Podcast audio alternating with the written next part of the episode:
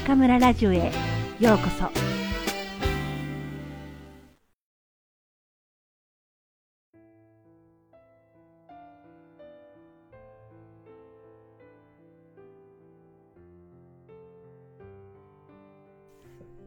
静かな仕草。テーブルにコップを置く。ドアを閉める。エレベーターのボタンを押す。こんなありふれた動作が美しくも醜くもなります。例えば、ガチャリと受話器を置くのではなく、相手が切ったのを確かめ、ゆっくり静かに置く。このような静かな仕草は、美しさを生み出します。電話の場合だと、マナーとして身につけている人が多いかもしれませんが、あらゆる場面に同様の静かな仕草を取り入れてみましょう。コップをガチャンと置かれたら、誰でも嫌な気持ちがします。静かにゆっくりと置けば、おもてなしになります。僕は時々駅で観察をします。研究テーマは、人は自動改札を通過するとき、IC カード乗車券をどのように扱うか。力いっぱい叩きつけるようにバーンとやる人もいれば、軽くタッチするだけの人もいます。高性能なシステムなので、どちらでもこと足りるのですが、仕草とは人それぞれであり、その人を表すものだなと感心します。びっくりするような音を立てて改札に定期入れを叩きつけた人が、電車に乗り込んだ途端、どさっと空いたシートに腰を下ろし、隣に座っていた人が振動にびっくりしてちらりと見る。こんな光景も珍しくはありません。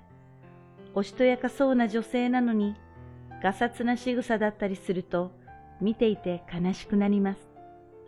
マナーとは、世の中に対しての礼儀作法です。別に、陰銀無礼にしろというわけではありませんが、心の中で隣の人に、ちょっと失礼と手刀を切るくらいの気持ちで静かにシートに座る。この方が、男性でも女性でもはるかに美しいものです。マナーやルールは人から与えられるものではなく自分で作るもの。たとえ電車の中でガムを噛むことが禁じられていなくても、人前でくちゃくちゃやるなんて大人として失礼だと控えるのが自分を律するということです。仕草はまたマナーの問題を超え、その人の心模様を映し出します。無意識にガサツに振る舞うときは、誰でも疲れていたり、心が荒れていたりするものです。ところで、どんな仕草をしているかを観察する対象は世の中の人ばかりではありません。僕はむしろ自分自身をよく観察します。仕事や考え事に押しつぶされそうな夜、マンションのエレベーターのボタンを叩くように押す自分がいたら、いけないいけない、とつぶやきます。静かな仕草をしているかどうかを自己チェックの物差しにしましょう。荒れているようであれば、自分で自分を優しく引き戻してあげましょう。一人の時も、人目にさらされている時と同じ、気品ある静かな仕草を保ち続ける。これが一番難しくて、一番美しいことだと思います。一人一人が静かな仕草を身につければ、公共ルールなんていらなくなるのかも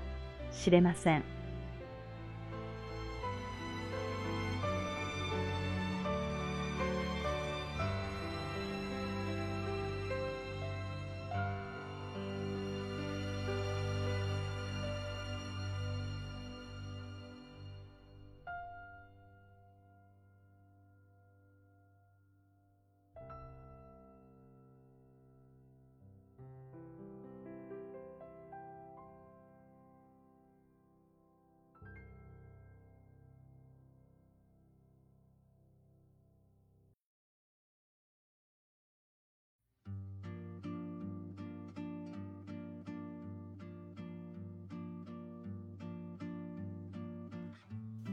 皆さんこんばんは。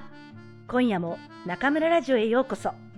私は当ラジオ局のディスクジョッキー中村です。前回の放送は読書についてお話をしましたが、今日は食欲の秋についてちょっとお話ししてみましょう。皆さん、最近美味しいものを食べてますか？はーいという人も、いいえ、大学の学食ばかりという人も、今が旬のカニ食べたという羨ましい方もいるでしょう。私は大学に住んでいて、自炊をする時間があまりないので、食事は外食やお持ち帰りがほとんどですね。日本でも外食ばかりしていましたが、中国の大学の中や周りは本当に食べ物屋さんばかりで、毎日違うものを食べても1ヶ月は困りません。特に私が勤務する中南財系西方大学は武漢の数ある大学の中でも隠れたグルメスポットなんですよ。宿舎に一番近い学生食堂は十万食堂って言うんですけど、去年リニューアルされて本当に美味しくなりました。日本の大学の昼休みって1時間ぐらいだったので、昼ご飯を楽しむどころか、とにかく早く席を見つけて、カレーライスかうどんを書き込むというのがいつものパターンでしたね。メニューだって選ぶのに困るほど豊富な中国の大学と違って本当に寂しいものがありました。まあ私が大学にいたのは20年以上前のことですからメニューの数や味は少しは改善したとは思いますが昼休みの長さ自体はおそらく変わっていないでしょうから優雅に方向なんて食べられないわけです。それでも私の学生は学食の料理は美味しくないと愚痴をこぼしたりするんですからね。朝だって遅刻してもちゃんと朝ごはんは抱えてやってくる子がほとんどですから。さすが食を重んじる中国人というところでしょうか。重んじるといえば、私の両親は食事中のマナーに厳しかったですね。特に物を口に入れてくちゃくちゃ音を立てながら食べると大層叱られたものです。食事だけではなく日常生活のあらゆるシーンで大きな音を立てると必ず一言言われました。私は今1年に一度日本の実家に里帰りするのですが、毎回空港から家に帰る車の中で話す声が大きいとか、車のドアを閉める音が大きすぎると注意されます。それから家でテレビを見るときも家族が設定する音量ではよく聞こえなかったり、電話で話す声がうるさいと怒られたりします。武漢にいるときにはあまり音に対して敏感ではなくてもいいので、ついつい気づかずに音を立ててしまいます。でも、日本では想像しいと言われる私も、武漢では何かの拍子に立てられた音に驚くことはしばしばです。